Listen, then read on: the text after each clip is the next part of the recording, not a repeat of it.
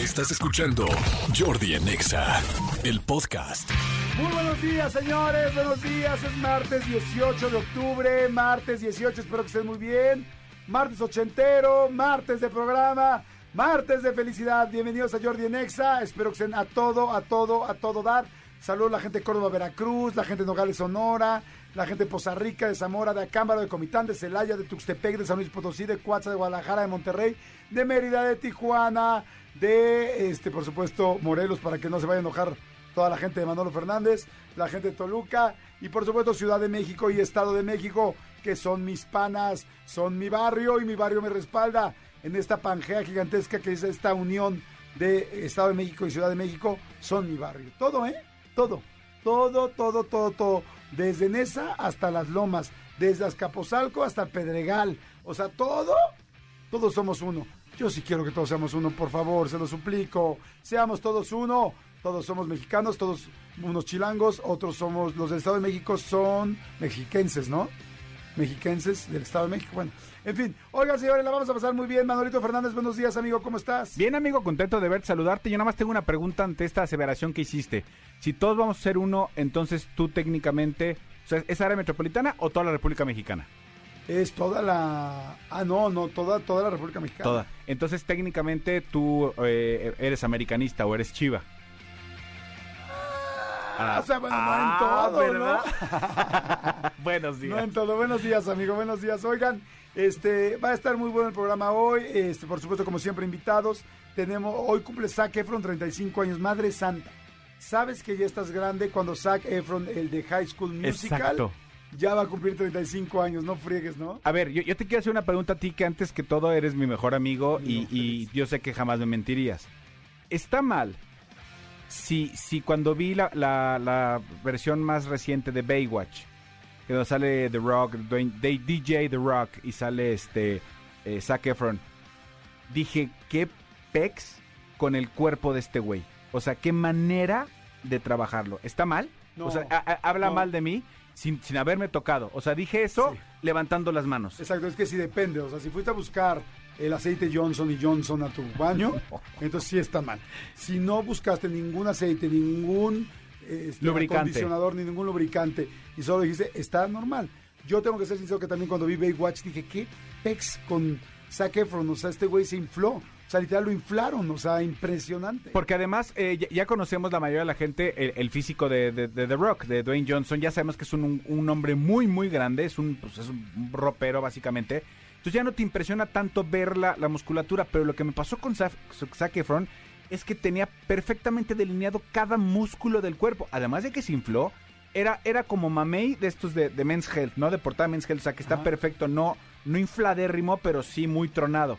Y a mí me impresionó porque creo que la, eh, la referencia que yo tenía de él era es la película mm, ¿cómo se llama? 17 otra vez, ¿la has visto? Sí. Que él este es él interpreta a este a su pasado, bla bla bla y, y de esa de repente volteo veo Baywatch y bueno, no volteé ni a ver a Belinda yo en esa película. Sí, y se ve muy bien Belinda. Be- sí. Belinda se ve guapa. No, sí. sí se ve impresionante. De hecho, después, fíjense, esto es algo muy chistoso y me da mucho gusto que lo hayan dicho. Zac Efron en serio se preparó muy cañón. Yo creo que efectivamente, como se iba a sentir comparado el cuerpo al lado del de la roca, creo que se infló demasiado.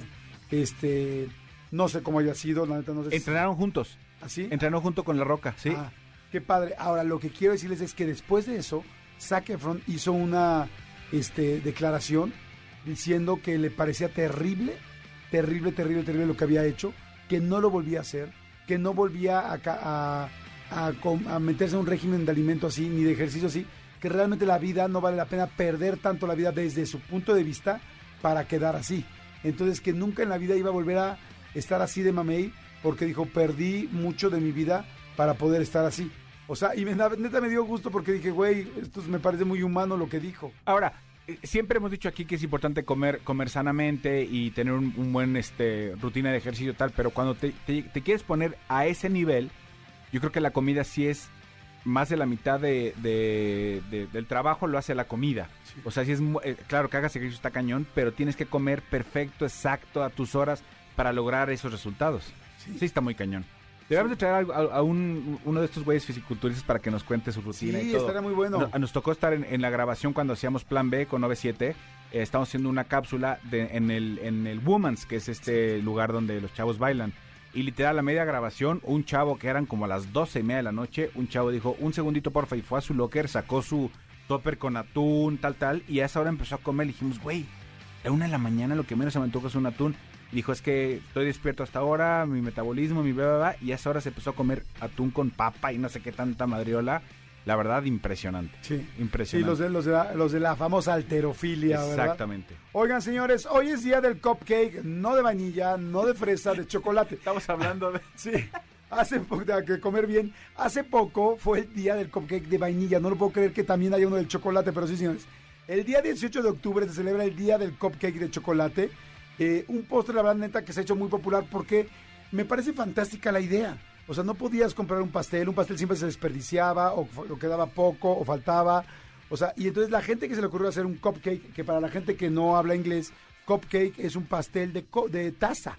Eso es lo que significa cupcake. Cup es taza, cake es pastel.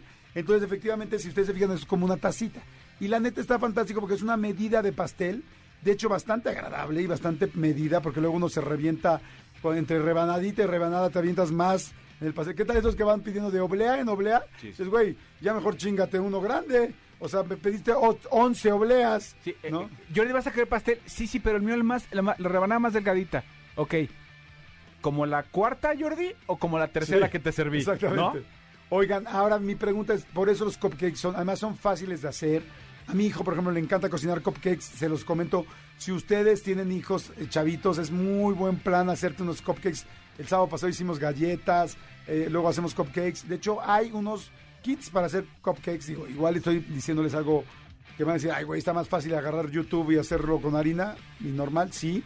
Pero la gente que no es tan práctica como ustedes, o sea, sé yo, he comprado unos, unos este, paquetitos para hacer cupcakes en la comercial, en la, en, no sé, en los supers. Hay paquetes para hacer cupcakes, e inclusive en Liverpool y, y las tiendas departamentales, para hacerlos con los niños. Entonces ahí ya viene todo. Está muy fácil. O muy sea, padre. literal, eh, eh, ¿es la mezcla nada más para hornearlos o qué? No, tú tienes que hacer la mezcla, pero ya viene Sí, la sí, pero, harina, pero te ta- dice tanto de harina, tanta, nada más mezclas eso. creo que nada más pones huevos y así. Ok. Pero ya vienen los, las, este, el botecito donde hacerlo, con qué revolverlo, el tal, con qué decorarlo, que eso está muy padre. Este, vienen las, este, hay estas cositas de papel para ponerlo en la cosita de papel. Los, eh, eh, ca- ca- bueno, esa cosa. los papelitos para Sí. meter, o sea, la verdad están muy bien. Entonces, no- nosotros durante muchos años eh, lo hemos comprado así y mi hijo ha sido muy feliz. Bueno, ahora mi pregunta es, ¿cuál será el cupcake más famoso y más rico de México? ¿Cuáles serán los cupcakes más famosos? Capacillos se llaman, capacillos. Capacillos. Ah, mira, Así es. hay unos cupcakes muy famosos que, es, que son unos rosas, ¿cómo se llama? Cupcake Manía, creo que son buenos. Ah, o sea, de, de como de la marca. de marcas. Porque ya luego hay tiendas que hacen cupcakes muy buenos. Sí, bueno, a mí los cupcakes de Starbucks me gustan mucho. El de, el de Blueberry, antes me gustaba mucho el de plátano, lo descontinuaron, no tengo idea por qué. Pero si ya no está, pero el de Blueberry me gusta mucho. Si hay un lugar que se llama Cupcake. Ay, es- está abajo. La cupcakería. La cupquería, sí puede ser. Algo así. Creo que sí puede ser. Este, son muy buenos, muy muy buenos. Los que como de de marcas son buenos, como que ya si haces puros cupcakes tienes que ser bueno, ¿no? Cupcakes, fíjate, voy a hacer. Cupcakes CDMX. Los mejores cupcakes CDMX. La, la cupquería Ajá. eh, eh, Condesa. Ajá. Y nos queda muy cerquita. Y si quieres, llegan. Y Y si quieres nos los pido. mandan ahorita. ahorita. Hay muchos, hay muchísimo. Hay uno que es House of Cakes MX. Ándale. Oye, este, hay otras cosas que no son cupcakes, pero que se las recomiendo mucho. Se llaman pop cakes. Cake Pops. Cake Pops. Híjole, son una cosa deliciosa. Me gustan mucho más que los cupcakes. Y vaya que hay cupcakes fantásticos. Cake Pops son paletas de pastel. Están buenísimas. Yo no sé dónde comprarlas más que un solo lugar. El único lugar donde yo sé dónde comprarlas es en el Starbucks. ¿Habrá en México? Cake Pops en el Starbucks no. No. Bueno, es que en los Starbucks de Estados Unidos hay Cake Pops. Pero seguro en muchos lugares hay Cake Pops aquí porque las he visto en fiestas y las ponen. Ya ven que ahora ponen también en las mesas de dulces que ponen en las fiestas, bautizos, bodas y así. Hay Cake Pops. Son deliciosas. Es como una mordidita con así con pastelito y adentro. ¡Ay! Son buenísimas. Si no las han probado, Espectaculares. búsquenla. A ver, amigo, ¿le puedes ahí eh, googlear Cake Pop? Cake Pops CDMX y hay muchos. eh, hay uno que se llama Cake Designer, hay uno que se llama... En la copquería los venden, hay uno que se llama Art Pop Cakes, eh, Pastelería Tutis. Uf, qué rico. Tuti, tu madre. Tuti. Tuti Lavandi. Tuti Lavandi. Sí, sí, hay varios también, hay varios también. Sí, a mí también me encantan los, los, los K-pop, se me hacen espectaculares. Es como, como tú dices, e, es, es la medida exacta para un antojito. Sí, exacto. Y eh, hay un capítulo de Seinfeld, o, o es de Friends, creo que es de no me acuerdo, donde, donde hacen una de estas eh, eh, cosas revolucionarias. de Decir, güey, ¿qué es lo que todo el mundo hace cuando compra un cupcake? Primero se come la tapa. Y lo último, pues hasta lo así como que, ay, y hasta te da flojera quitar el papel y comértelo. Entonces alguien dice, ¿por qué no vendemos puras tapas? Claro, sí. Ah, qué buena idea. Y entonces, ¿qué hace? El güey compra así como dos millones de cupcakes y les quita las tapas y solo vende las tapas. Y le dicen, güey, ¿y qué va a hacer con lo demás? Ah, eso no lo había pensado. Esa es una estupidez. Pero sí es cierto. O sea, yo soy de los que se come primero la tapa y luego lo demás. No sé tú cómo. Yo igual. Tío, así no sé cómo te la comas, pero. No, ¿qué pasó? Pero no le voy a amigo? decir, ¿Qué amigo. No. No soy tonto. No, no, no. No soy tonto. Somos amigos. Jordi en Exa. Seguimos aquí en Jordi Nexa y les platico un poco lo que vamos a hacer.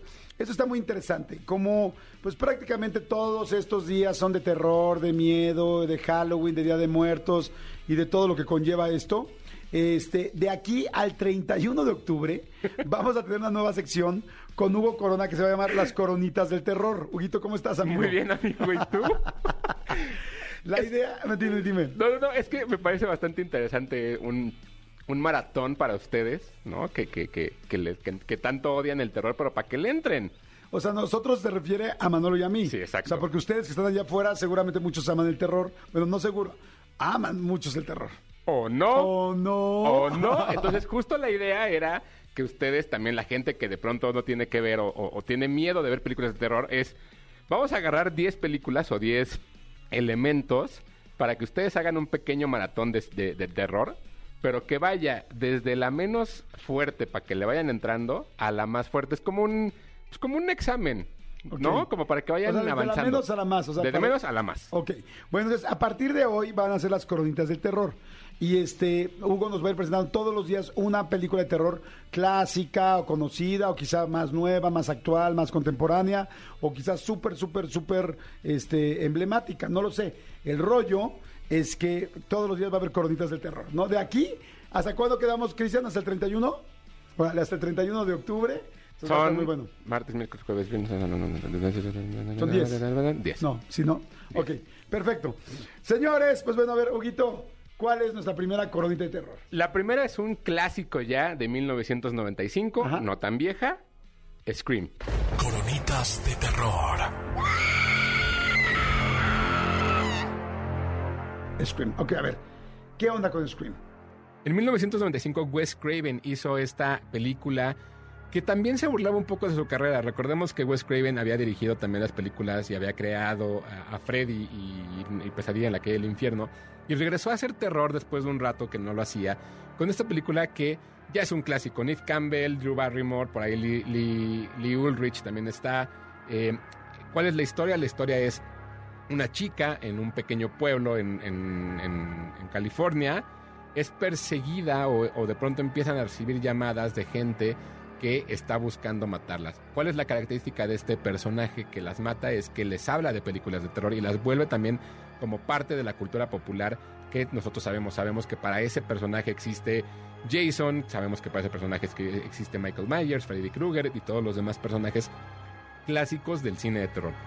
Entonces, a partir de esta película, Wes Craven lo que fue desarrollando fue una trilogía que después avanzó y avanzó y avanzó. Y el año pasado vimos, no, perdón, este año, a principios de este año vimos esta película que ya era la número 5, que de verdad se volvió una franquicia interesante, pero donde todo comenzó fue en Scream. Creo que esta es, si ustedes nunca han entrado a películas de terror, van a entender muchas de las reglas de las películas de, de, de- terror que tanto le temen o que tanto les da miedo.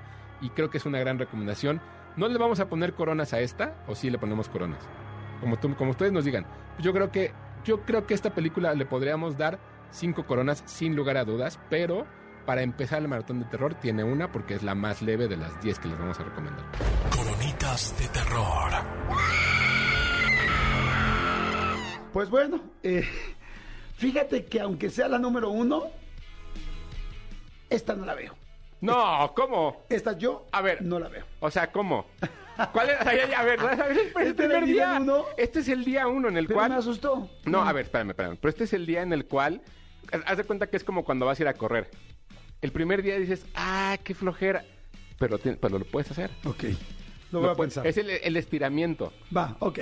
Entonces, esta la voy a ver. Esta Esto. la voy a ver. Y ya si mañana, mañana vemos, ya mañana me puedes decir, hoy me duele... Ya hoy- veo. Iba a, ver, iba a hacer el maratón de películas, pero me chingué la rodilla. Ok. Por ejemplo. voy a ver qué onda. Gracias, Huguito Corona. Tus redes, por favor. claro que sí, me siguen en arroba tushai2shy en Twitter y Hugo Corona en Instagram. Nos vemos mañana con las coronitas del terror. Va. Jordi en Exa. Señores, pues seguimos, seguimos, seguimos. Gracias a Dios y a ustedes que nos escuchan. bueno, adiós a ustedes que nos escuchan, a, a la estación, a, a, a MBS Radio, a Jesse Cervantes, al señor Alejandro Vargas, al Pollo Cervantes, bueno, al ingeniero, a Mariano Domínguez, a toda la gente de aquí de EXA. Gracias estamos aquí al aire. Así es que bueno, este, por supuesto al señor Fernando Cordero, este aquí, eh, ya dije al señor Alejandro Vargas. Bueno, a todos les mando saludos, estén donde estén. Estarán en Fiji, estarán en Bora Bora o estarán aquí abajo en su oficina. Generalmente están aquí abajo en su oficina. Oigan, señores, fíjense que a partir de este, de este día vamos a hacer una dinámica bien padre con la cual vamos a ir hablando de cada uno de los signos. Nos han preguntado mucho de signos, este, y pues ustedes saben que eh, queremos darles, eh, siempre nos gusta escuchar lo que ustedes quieren. Así es que decidimos hablar de un signo cada día para que en serio sea un poquito más nutrido y no sea tan corto como siempre lo hacemos. Y este, y bueno, así es que un día vamos a hablar de Aries, otro de Tauro, otro de Géminis, con muchas cosas. Voy a preguntar cómo son el amor, cómo son el dinero, cómo son el trabajo, con quiénes son compatibles, eh, cuáles son sus números de suerte. Y la verdad es que nadie mejor para hacer esto que este gran amigo de este programa, que ha sido amigo, colaborador, parte del programa, conferencista, astrólogo, eh, cineasta también, Felipe Ángeles. Amigo, ¿cómo estás? Muy bien, amigo, muy bien. Aquí, como siempre, un placer estar a tu lado aquí en la cabina. Me encanta venir. Igual a mí, amigo, feliz. Sí, Oye, feliz. va a estar buenísima esta serie de programas. Así es, así es. Bueno, de, de secciones, porque más bien de sección en los programas. de sección en los programas. Exactamente. Oye, eh, me encanta porque has estudiado muchísimo los signos, eh, te, te lo sabes. Pocas personas conozco que te sabe de ida y de regreso los signos así y, y además tan certero. Muchas gracias. muchas Así es que este, seguramente ya, ya sé que siempre estarás ahí en otras estaciones, en otros programas de tele, porque eres, eres una persona extremadamente buena en lo que haces. Gracias. Así es que me da mucho gusto que andes por todos lados. Este, antes de que empecemos, dime tus, tus, este, eh, perdón, tus datos, porque luego hay mucha gente que dice, ay, quiero seguir escuchando a Felipe Ángeles. Claro ¿Dónde lo sí. contacto? ¿Qué onda? Pues mira, me pueden contactar en arroba Felipe Ángeles TV. Así es, es, es mi TikTok, Instagram, Twitter. Este, en Facebook estoy como Felipe Ángeles Página Oficial. Y bueno, ahora sí, ya por fin logré traer un número diferente para, este, pues, para que me manden WhatsApp y todo el rollo, que es 50, eh, 5623 769405. Ok, perfecto. ¿Otra vez? 5623 769405. Y arroba Felipe Ángeles TV. Arroba Felipe Ángeles TV. No es de travesti, es de televisión. Perfecto. Porque cuando abrí el Twitter hace años, me empezaron a escribir así de, oye, ¿cómo te pones el cuerpo? Y no sé qué, yo, ¿de qué hablan? Porque yo no sabía también que, el- que la abreviatura de travesti pues era TV. Ah, no sabía tampoco. Pero pues lo usé como televisión y pues eso fue muy divertido al principio. Padrísimo, amigo. Pues vamos a arrancar entonces con Aries, me imagino, como se empieza siempre, ¿no? Así es, así es, Perfecto. amigo. Horóscopos, horóscopos. Con Felipe Ángeles. En Jordi en Exa. Aries. A ver, amigo, pues arráncate. ¿Cómo son? ¿Qué pasa? ¿Qué onda? Con Aries. A ver, si ustedes conocen un Aries, son un Aries o conocen un Aries, pongan atención en esto, por favor. ¿Cómo son los Aries? ¿Cómo es la gente de Aries? Fíjate, esto es muy padre, porque ellos son el niño del zodiaco. ¿Qué quiere decir? Este primer signo es la cabeza del zodiaco, por lo cual ellos son líderes natos. eh, tienen siempre iniciativa, tienen ideas, son creativos, son mucho de investigar y estudiar, hacer las cosas. Ellos no se van a aventar a hacer algo que no sepan hacer, porque necesitan fundamentar todo, ya que su mente es como un poco estricta en ese sentido, ya que les preocupa mucho su reputación y su imagen. ¿Y qué tal son los Aries para el trabajo? Por ejemplo, pueden ser muy buenos contadores, arquitectos, eh, diseñadores gráficos, eh, ingenieros en cualquier área de la cibernética, porque ellos son muy buenos para poder realizar cálculos, se les facilita muchísimo esa, esa capacidad que tienen de analizar, son muy analíticos y por ello estas son las mejores funciones que pueden tener para desarrollarse en el área profesional. Obviamente hay otros que van a buscar eh, ser doctores, ser abogados, pero el ser abogados les puede causar como varios conflictos, ya que tienen un corazón muy grande y es por ello que pues es importante que se fijen bien hacia dónde se van a dirigir. Oye, ¿y los Aries en el dinero? Pues fíjate que la gente de Aries necesita aprender a administrarse, ya que ellos tienen la tendencia de gastar, de no fijarse en lo que tienen acumulado. No son personas que se sepan administrar correctamente en los recursos, ya que no prevén hacia el futuro, ellos siempre viven el presente, por lo cual es importante que ahora aprendan a tener un plan hacia el futuro, checar su plan de retiro, inversiones, el afore, todo ese tipo de cuestiones financieras a la gente de Aries no les toma tanta importancia. Es por ello que yo recomiendo muchísimo que busquen asesoría, que busquen algún curso de finanzas personales, sobre todo la gente de Aries, ya que es importante que aprendan a, repartir sus recursos, porque si no los reparten, es muy probable que lleguen a una edad adulta, a una edad ya de, de que tengan que retirarse y todo el rollo, y puedan pasar ciertas premuras, económicas. Así que mucho ojo con esto. ¿Y cómo se ve en el amor? Pues fíjate que la gente de Aries en el amor se entregan por completo. Confían muchísimo en las personas, hacen y deshacen con tal de que esa persona esté con ellos, pero de repente sí se dan a desear. Para ellos es muy importante los mensajitos diarios de hola, ¿cómo estás? ¿Cómo amaneciste?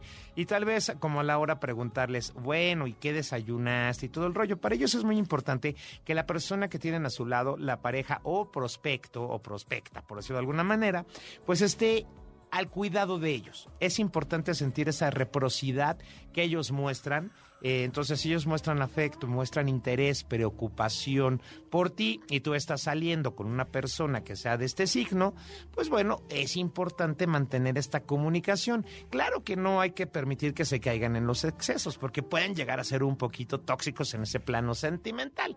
La neta es que sí pueden llegar a ser mm, celosillos y para ellos es bien importante que les des su lugar. Por ejemplo, si vamos a una fiesta y yo dejo a la persona con la que voy eh, abandonada un rato y es de signo Aries y no tuve la decencia o la educación de presentarla o presentarlo con los demás integrantes de la fiesta, ya se armó Troya, ya se armó el caos, ya van a hacer un desmadrín. ¿Por qué? Porque no me estás pelando, porque necesito la atención que yo te estoy brindando.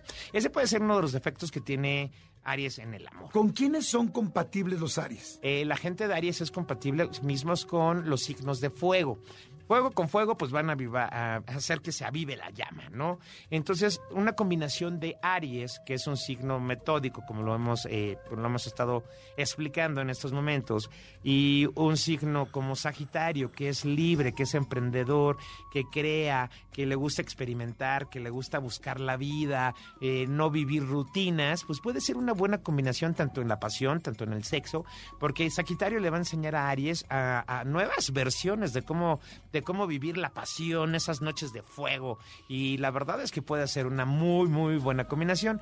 Otra buena combinación que puede darse es de una persona Aries con una persona de Géminis. ¿Qué pasa aquí? Aire y fuego, ¿no? Entonces, como, eh, como Aries es metódico, como lo hemos estado diciendo, explicando, pues bueno, la mentalidad de Géminis que es de buscar, crear, ellos son más, eh, más mentales y tienen cuatro respuestas para un solo escenario y sobre todo que los tienes que conquistar mentalmente a la gente de, de Géminis. Entonces, bueno, pues puede ser un buen reto para Aries el ir aprendiendo cómo conocer y cómo conquistar la mente de una persona. Porque yo siempre he dicho que cualquier signo que tengas, y si te enamoras de la mente de alguien, creo que ese es el amor más puro que puede existir. ¿Y con quiénes no se lleva Aries? Por ejemplo, ¿con quién sí va a ser un cortocircuito terrible, terrible, terrible? Pues es Aries y Pisces. Mira, Pisces eh, aunque viene siendo también un signo con mucha pasión, con mucha dedicación, con mucha entrega, pero Pisces necesita recibir el triple del amor que brinda.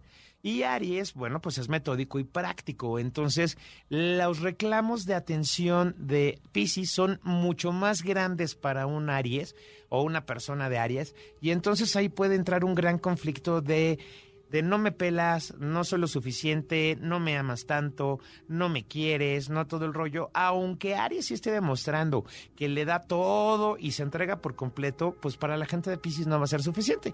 ¿Por qué? Pues porque Aries ya tiene una manera de amar, es metódico, es práctico, le gusta investigar, le gusta crear y Pisces necesita la rutina, la rutina al 100% en el plano sentimental.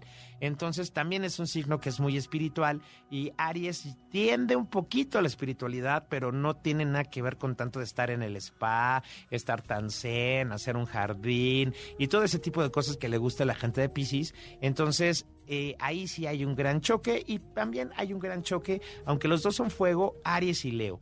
Aries le gusta ser dadivoso, le gusta la humildad de corazón, o sea, le gusta ser simple con la vida, le gusta entregarse con los demás y pues bueno, o sea, es importante que conocer que el signo de Leo todo es reconocimiento. Ellos están regidos por el sol, entonces, pues es, ellos necesitan brillar a donde vayan. Entonces, el brillo, el brillo natural que tiene la gente de Leo, pues va a opacar Aries y entonces se va a sentir inferior, va a sentir que justamente Leo no le hace caso, que no, no, le, no lo pone a su mismo nivel y entonces es cuando empiezan estos conflictos de, oye, ¿por qué me acompañas? ¿Por qué presumes tanto? ¿Por qué eres tan mamila? ¿Por qué esto? ¿Por qué el otro de Aries hacia Leo? Y Leo simplemente le va a decir, ¿sabes qué? Yo soy así y simple y sencillamente las cosas están funcionando de esta manera y ahí es cuando se hace el caos total, bomba nuclear y no, pues no hay amor. ¿Cuáles serían sus números de su, perdón, sus números de suerte? Números primos, recuérdenlo bien, todos los números que no se puedan dividir entre sí mismos,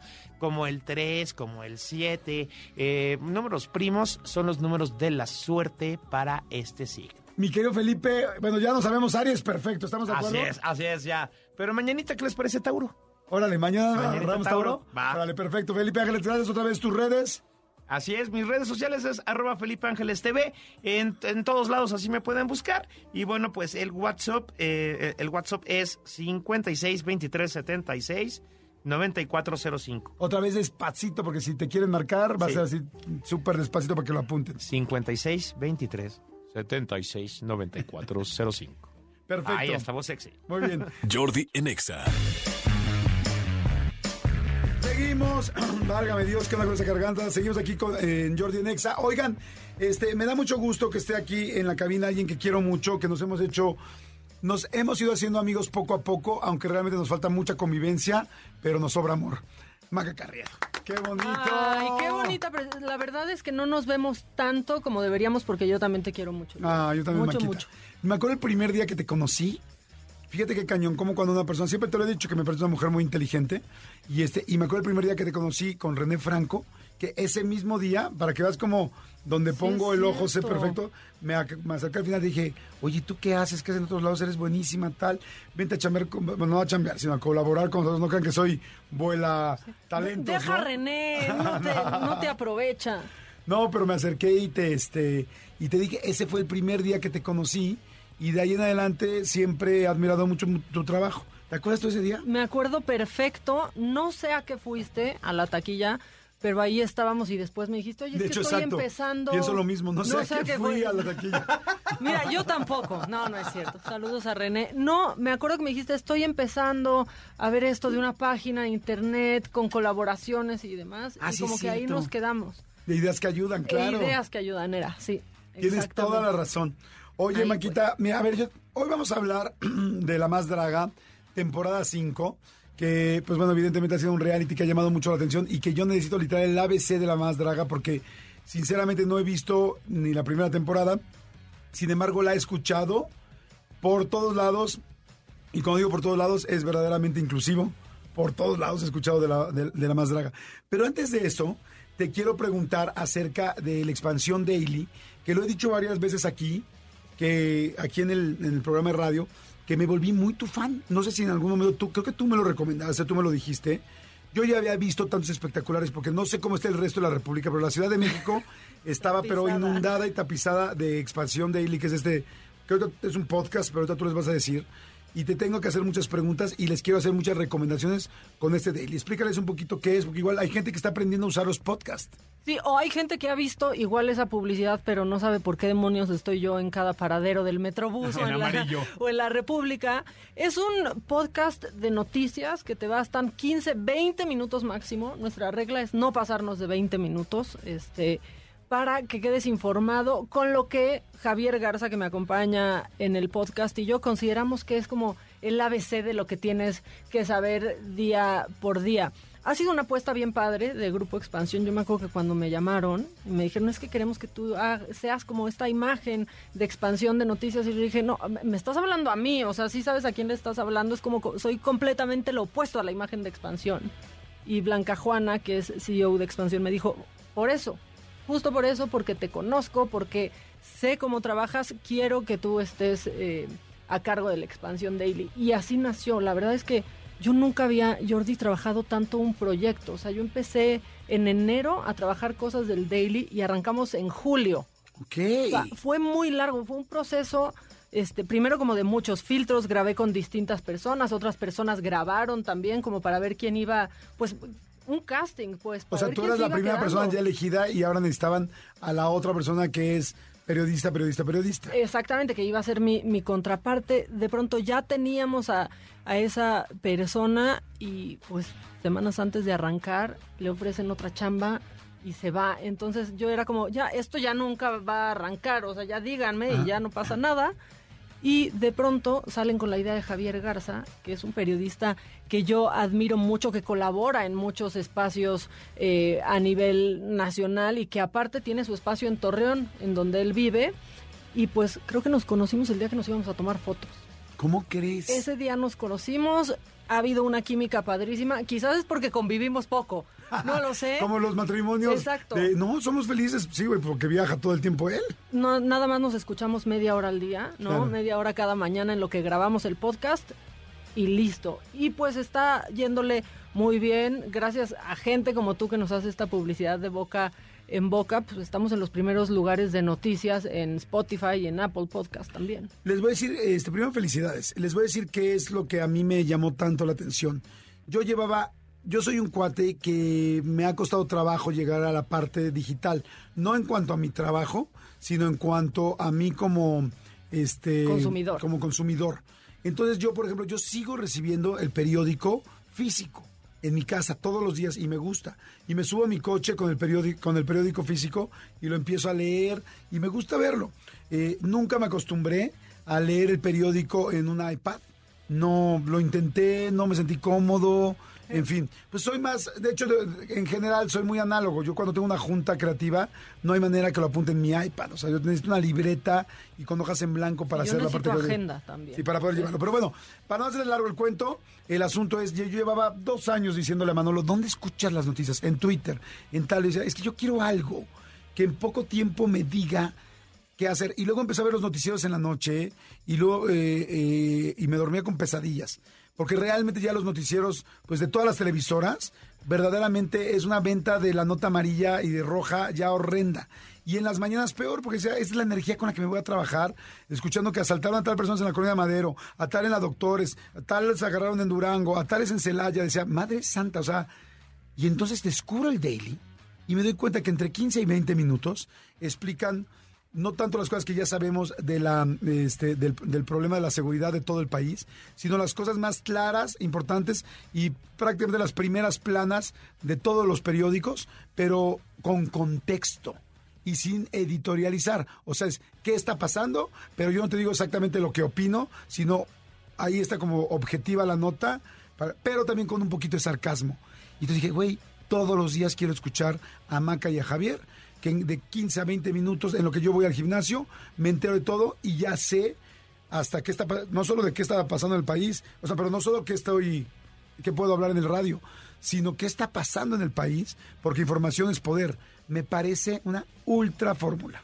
Sí, a mí me encanta, la verdad, porque ese era un problema con el que yo me encontraba, Jordi. O sea, como que decía, sí quiero escuchar las noticias, pero con todo respeto no quiero saber qué tanto piensa sobre esas noticias el que está informando. O sea, quiero que me den contexto y que me dejen a mí el espacio para formarme mi opinión. Sí, porque ya no se ya no se trataba de radio escucha, se trataba como de club de fans. O sea, yo soy club de fans de Gutiérrez Vivo, yo soy club de fans de no sé, de, de quién de Loret. O sea, como que cada quien, yo voy con esa línea, pero si yo quiero o sea, no quiero clavarme con una línea, sino quiero saber la noticia. Sí, exactamente. Y no, no, de pronto parece hasta terapia de grupo cuando yo escucho algo, digo, pero es que ya está enojadísimo y no se trata de eso, se trata de que nos informemos y que a partir de eso ya tú digas, ah, a ver, espérate, pues yo creo que tal, y entonces ya te formas tu opinión porque te invitamos a, a pensar. Y no creo que sea tampoco el hilo negro, pero creo que sí es una manera diferente porque las noticias están en todos lados, las van a ver en todos los noticieros que existen, pero como en todo, la diferencia es cómo las damos. Claro, exactamente. Aplica para todo. Aplica para todo. Aplica en general. Se llama Expansión Daily. Este, lo pueden escuchar en cualquier plataforma eh, digital de audio, Spotify, Himalaya, Amazon Music, iTunes, la que quieran.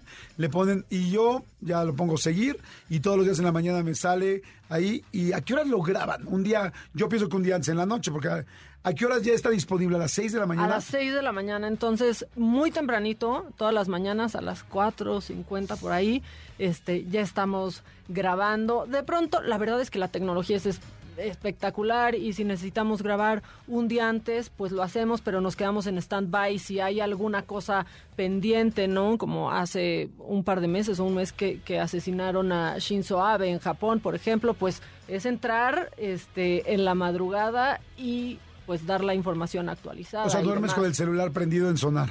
Sí, o sea, cada vez que me paro a hacer pipí en la madrugada reviso mi, mi WhatsApp para ver si no ha pasado algo y no tengo ahí ya un mensaje, ¿no? De nos tenemos que conectar ahorita. En 10 minutos, conéctate. Exactamente, y que es maravilloso porque entonces tengo mi estudio en la casa con mi computadora, mi consola y De, estoy de hecho, el productor, el productor le whatsappea a su vejiga. Exacto, así como de ya, que ya, que ya vaya a hacer pipí, así. Oye, ¿sabías tanto de política? Te escucho muy segura y muy clara con lo que estás diciendo. No profundizas, pero te escucho que sabes de lo que estás hablando. Pues me he tenido que meter. También ya tengo muchos años trabajando con Adela Micha. Entonces, de pronto, aunque no son todos los temas que, que yo llevo, pues sí considero que estoy aprendiendo de la, pues, pues para mí, de la mejor. Y he visto mucho, ¿no? He aprendido mucho, he aprovechado estar junto a ella. Y pues en el programa de las mañanas, que dura dos horas y media, casi tres, pues escucho y doy también noticias y de pronto este pues me trepo a lo que sucede en el Senado y platico y doy contexto. Es que justo es eso, dar contexto porque vemos lo que pasa en el Senado, en la Cámara de Diputados y no entendemos ni por qué hay una ni- iniciativa, ni por qué está pasando nada. Entonces creo que ahí encontré mi nicho. ¿Sabes qué? Que eso me encanta para que lo escuchen en serio. Este, si van a hablar de las corcholatas del presidente, y tú has oído en todos lados qué son las corcholatas, ellos cada vez que van a hablar de la corcholata te explican, aunque sea en una línea, quiénes son las corcholatas del presidente. Si vas a hablar de tal problema de Pemex, te va- vas a escuchar qué. No solamente, porque luego ya entre TikTok, Twitter, Instagram y todo, ya nada más estás escuchando todo el tema, ¿no? Este, de tal libro. Sí, pero cada vez que ellos hablan del libro, te dicen previamente El de qué se trata, el contexto, y eso lo agradeces mucho.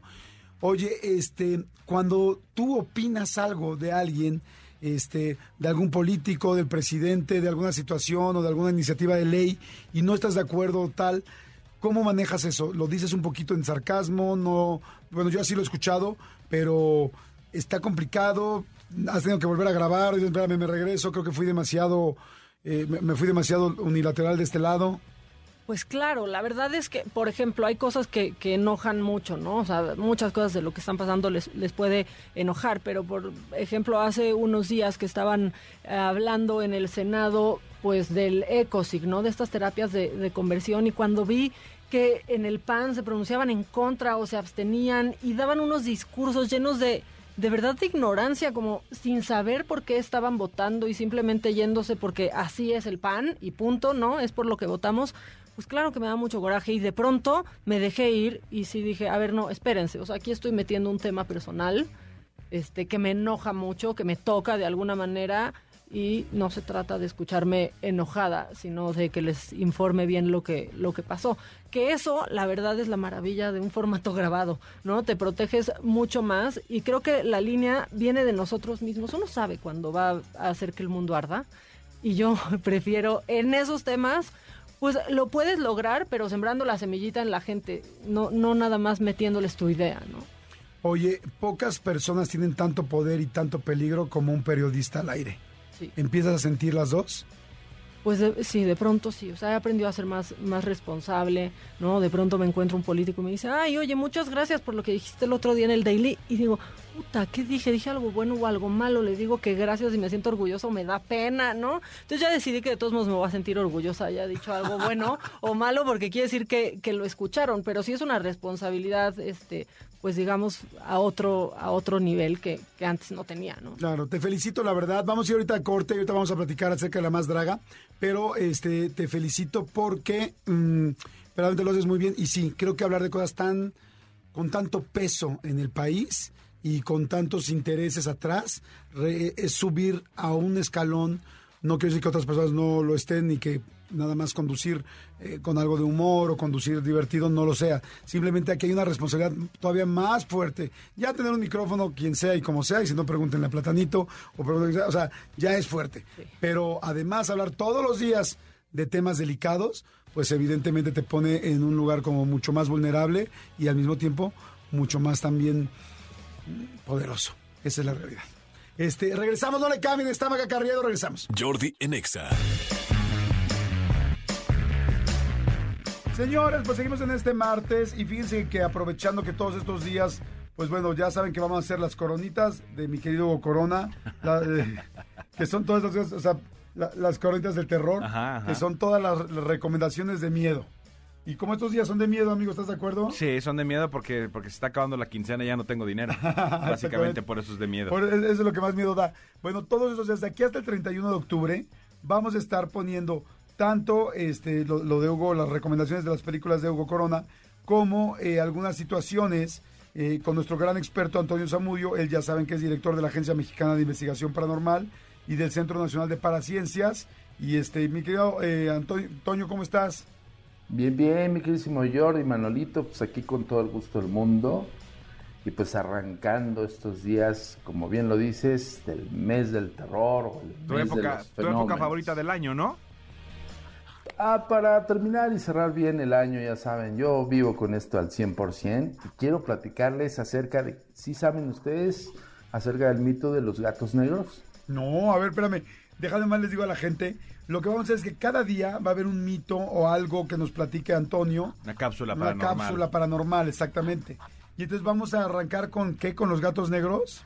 Sí, lo que se cuenta hace muchos ayeres, hoy es venerado y respetado afortunadamente, pero en aquellos entonces la gente decía que los gatos negros tenían tres pelos del diablo, imagínense. No, bueno, pues ¿estás, ¿estás listo, Manolito? No. No. en veces no y en, en veces, veces no. tampoco. bueno, pues arrancamos con esta primera. Venga, vámonos, mi querido Antonio. Capsulitas del terror. En Jordi en Exa. Al hablar de los gatos, principalmente de los gatos negros, tienen confundida la suerte que estos animalitos por ahí del siglo XV y siglo XVI formaron parte de, estos, de estas criaturas siniestras. Supuestamente, a reserva de lo que dirán los expertos hoy, en aquellos entonces se simulaba que el gato negro era el acompañante del diablo, o en su defecto, era un enviado de Satanás para hacer sus fechorías en las brujas. Estoy hablando, sí, de las brujas de aquella época del oscurantismo. No todas, y no simbolizando propiamente el funesto hecho de que arrasaron con cientos y miles de mujeres, inocentes. Pero se tiene un contexto un poco más guiado hacia la forma y figura de que el animalito representaría este ser pagano el adversario, Baphomet, el diablo, Satanás. Se dice que estos eran enviados por esta deidad hacia estas mujeres, estas hechiceras de las cuales se tenía un vínculo con estos seres paganos. Y en el caso del gato, háblese de un gato negro, podría corresponder una serpiente, un búho o el clásico tecolote. Estos animales se creían en aquellos entonces, en la época del siglo XVI, siglo XVII, que eran demonios familiares. Con este contexto quiero decir que eran demonios aliados de las hechiceras o de las brujas, de las cuales eran eh, proporcionados por el dios pagano Baphomet. En esos entonces, al ver a una mujer con estos animales, se señalaba de que esta mujer era bruja. Profundamente en el contexto de lo que estamos hablando, es que los gatos tienen esa mala fama, los gatos negros. Y hay una historia muy interesante que se llama el gato negro de Kilaki. Pero ojo, esto no tendría que tergiversar nuestras versiones en la actualidad. Afortunadamente estos animales han sido respetados y hoy venerados y muy queridos. Y no propiamente tendrán que tener un contexto místico, mágico o brujeril. Eso se hizo hace muchos siglos atrás. Y gracias a estos momentos, pues ya no se persiguen estos animales, ¿no? Animales rastreros, animales como también incluso voladores, pero lamentablemente confundidos con esta versión torcida de la representación de un demonio familiar. Capsulitas del terror. En Jordi en Exa. Wow, pues muy interesante, ¿no, Manolito? Mira, yo no sé si a partir de ahora les daré la vuelta o no, pero, pero definitivamente mis, mis hijos que quieren un gato, voy a procurar que no sea negro. Exactamente. O que no sea gato, ¿no? Que sea hámster. Exactamente. Eh, Toño, muchas gracias. Tus datos para que la gente te siga. Gracias, querido amigo. Pues bueno, aprovechando, quiero invitarlos a este 28 de octubre, el estreno mundial de Mi Encuentro con el Mal en la plataforma Netflix. Es la segunda serie que llevamos, amigo. Espero que no se la pierdan. Muchísimas gracias. Wow, en la que estuviste ahí este, colaborando, ¿verdad? Exactamente, somos los investigadores y hay una gran sorpresa.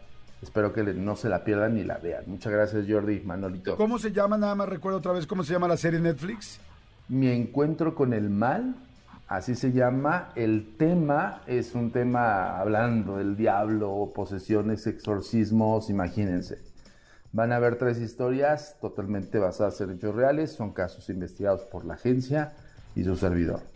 Wow, felicidades, felicidades. Gracias. El investigador de Netflix, así de sencillo. Ahora va a ser el nuevo título, ¿no? Así es. Jordi en Exa. Pues, como todos los días, hay un momento triste, que es cuando se acaba este programa. Sin embargo, estamos recordando entrevistas muy interesantes, que posiblemente, entrevistas en mi canal de YouTube, que posiblemente no escucharon y que vale mucho la pena que sepan que existen.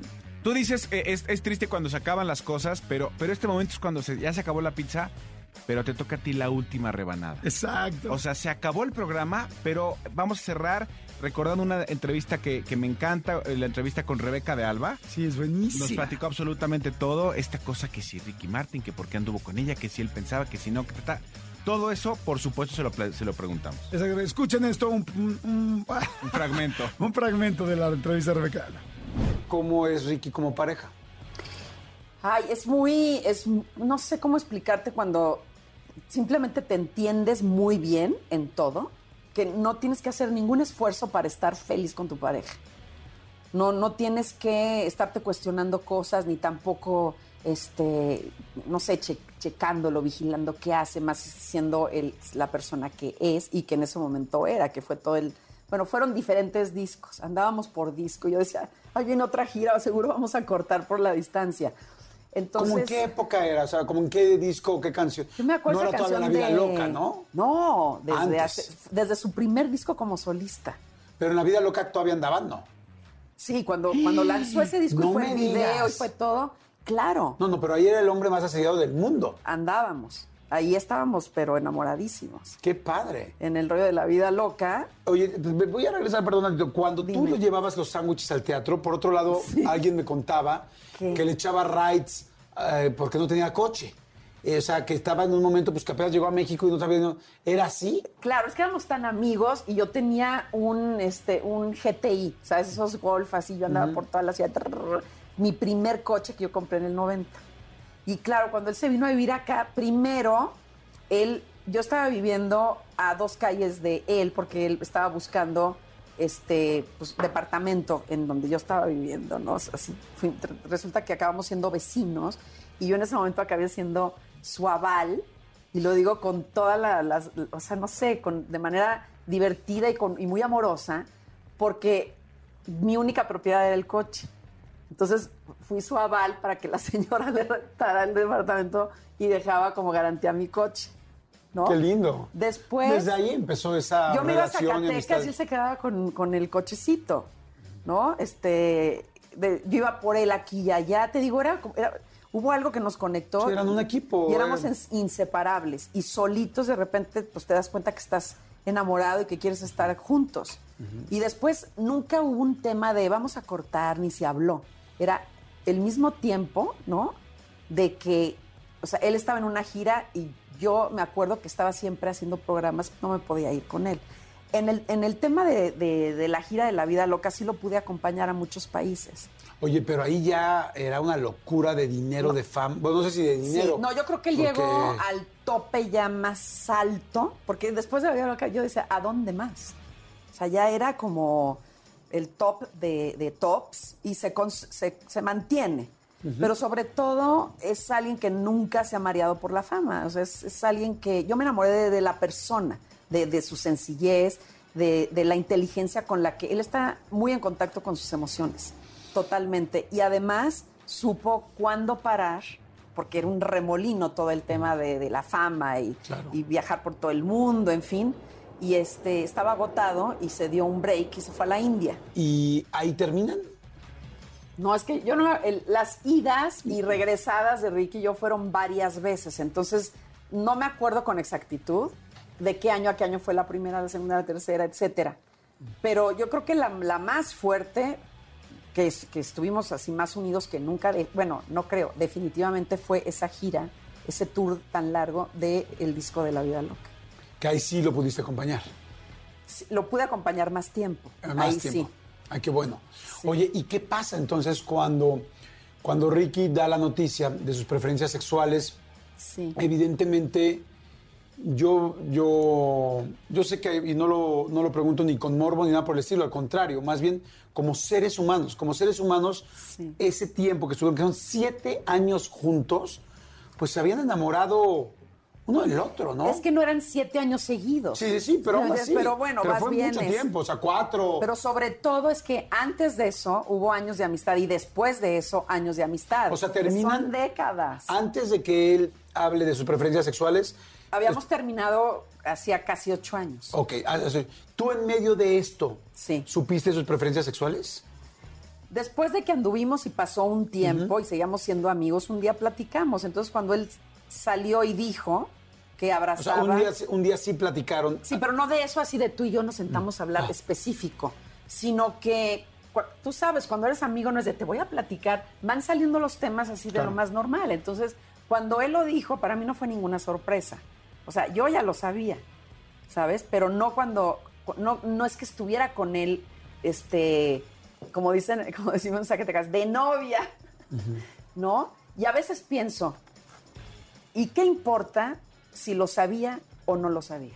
¿Y qué importa si resulta que te enamoras perdidamente de una persona que tiene otra preferencia sexual, pero te es fiel y te respeta? ¿Y qué importa si una persona es gay, si lo que, si lo que vale la pena es de qué está hecha, qué valores tiene, qué te aporta, qué te da, este, el valor de su vida?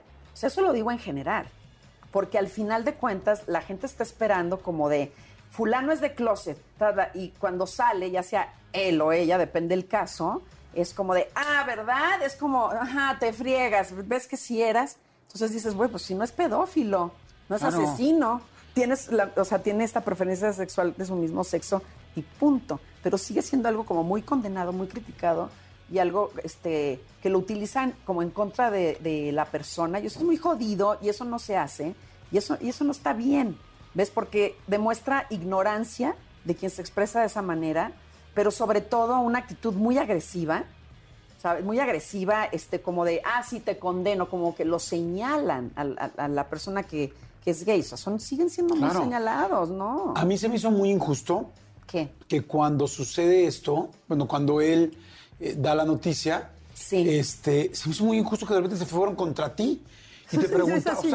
Y te preguntaban, pero entonces, no, entonces, eh, eh, ¿le estabas tapando? ¿No le estabas tapando? Y decía como, digo, yo que No, soy... se han dicho muchísimo, o sea, dijeron en ese momento, ya no sé ahora, que era tapadera.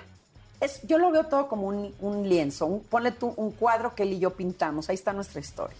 Después salen, todo esto, que te avientan piedras y de todo, este, y yo tuve que cuidar todo, o sea, como esa pintura nuestra, ¿sabes? Que no se manchara de toda la mierda que decía la gente y de todas estas mentiras y estas malas, y sobre todo muy malintencionadas. Entonces, es que sí, claro, es su tapadera, su socia, su quién sabe qué es, no sé cuánto. Entonces, como yo sé la verdad y, yo sé lo que ese hombre fue para mí como pareja y él lo sabe, pues a me importa lo que esté circulando por ahí de boca en boca, ¿no? Claro. Y además lo más cagado de todo es que cuando, cuando él dijo, bueno, soy homosexual, todo, bueno, no todos, pero mucha gente dijo, claro, entonces como él es gay, seguro ella también es. Y yo, pues si no es gripe. Claro. O sea, no es una cosa que se, que se pegue, ¿me entiendes? Y no, yo andaba con un hombre, no con una mujer. Entonces empiezan a especular y a decir que como no me he casado, que, que porque eh, pues, él es gay, etcétera, que seguramente entonces yo también y nos tapábamos mucho. O sea, güey, es, imparable, este, em, eh, ¿cómo te diré? Mencionar como toda la cantidad de pendejadas que se dijeron. Claro. ¿Y te ¿No? afectaron en ese momento? Pues, como no sé, 24 horas, ¿sabes? Es que también es hasta donde uno permite. No, en el momento era como, qué hueva. O sea, mi reacción era así como de, ¿qué? O sea, qué, qué hueva. Nunca se hablaron por teléfono, no te habló para decirte... Ah, no, si nosotros seguíamos siendo amigos y nosotros seguíamos en contacto. ¿Tú ya sabías que iba a dar la noticia o no? En algún momento sí la iba a dar. Pero no Pero, no dijo, ay, mañana tal hora tal. De repente lo hizo y yo lo supe antes, un momento antes. Y Un momento antes de que lo dijera. sí, y, y dices, ok. Y, y no te habló, o sea, no le hablaste tú como dices, no sabes la que se armó aquí, me está hablando Sí, todo el también mundo. le dije, no puede ser, porque fui a un evento a conducir y acabé yo casi embarrada tras bambalinas porque la prensa no me permitía salir.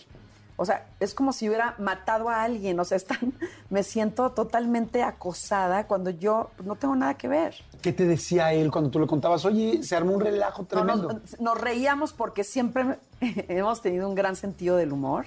Entonces él me decía, pues hay que verlo como siempre vemos las cosas con un gran sentido del humor, no pasa nada. Le digo, no, mira, el, el tema de ahorita son dos días Claro. y después agarran otra víctima y es otra cosa. Y, en- y entonces, que era el heredero de periódicos, o sea, era mucha, no existían las redes sociales. Bueno, les estoy- imagínense, no existen las redes sociales y siguen con el tema de Ricky, ¿me entiendes? Este, eh, era, yo decía, ese, ese periódico, ese papel mañana envuelve pues el pescado en el mercado y alguien se lo lleva y tal, tal. O sea, esa es la importancia que tiene, nada. Hay gente que es bisexual, hay una línea completamente de sexualidad, donde no necesariamente alguien es completamente heterosexual, ni alguien es completamente homosexual. O sea, hay tantas Es que la opciones. sexualidad es muy, es muy compleja. Exacto. Y algo muy importante, el amor está sobre la sexualidad. Entonces, Totalmente. yo lo que yo lo que me imagino es que ustedes realmente eran como tú me lo estás retratando ahorita Sí. y bueno, no retratando, me estás diciendo ahorita es Sí. eran dos personas enamoradas. No, éramos una pareja enamorada con todo, toda la intención y toda la pasión en la vida por quedarnos juntos. Claro. Si de repente las cosas no se dieron así, si él se dio cuenta, Y luego no te encanta el de, ella lo hizo gay, güey, seguro. Ah, sí nunca ¿cómo lo se- vi. cómo se- Esa fue yo creo que la mejor. No, güey, es que ponían en los comentarios de cualquier cosa. Es que ella, ella, es, ella es una machorra. Ella lo hizo gay, güey, te lo juro. Y ahí se empiezan a conocer estos como pirañas cibernéticas. Se empiezan a platicar. Y yo decía, no puede ser posible. O sea, ¿cómo se hace a alguien gay? ¿Sí me entiendes? O sea, oye, yo yo, me- yo primero te agradezco mucho que me platiques de esto, porque como dices, es un tema de hace mucho Sabes que tiempo. yo te cuento de todo. Ay, gracias, Pero te además, agradezco mucho. Además me dicen, ¿te molesta que te sigan preguntando? No, es que toda la vida, toda la vida, él es una figura tan fuerte que me van a preguntar Claro. siempre. Y no fue una pareja común. No. Y las situaciones por las que o sea, pasó él eh, y todo el tema de decir que, que era gay, pues tampoco es, com- es algo común. Entonces, toda la vida me van a preguntar. Pues bueno, ya la escucharon. ¿Quieren escuchar la entrevista completa de Rebeca Alma, que está buenísima? Vayan ahorita a mi canal de YouTube, Jordi Rosado. Acuérdense que el mío es con Y, no con J. Jordi Rosado. O pónganle Jordi Rosado y Rebeca de Alba en YouTube. Y ahí les va a salir. Ya saben que es gratuita, nada más la ven, se aplican. ¿Y Tantan, estás de acuerdo, amigo? Exactamente, láncense ahorita, vale mucho la pena que la vean. Si les gustó lo que escucharon ahorita, eso fue una probadita, escúchenla completa y ya está ahí. Señores, se acabó, se acabó el programa. Lástima que terminó el festival de hoy. Gracias, Gaby. Gracias, Cristian. Gracias, René. Gracias, mi querido Elías en los controles. Gracias, mi querido Tony Montoya. Manuelito Fernández, muchas gracias. Gracias, chicos. Cuídense. Escúchanos en vivo de lunes a viernes a las 10 de la mañana en XFM 104.9.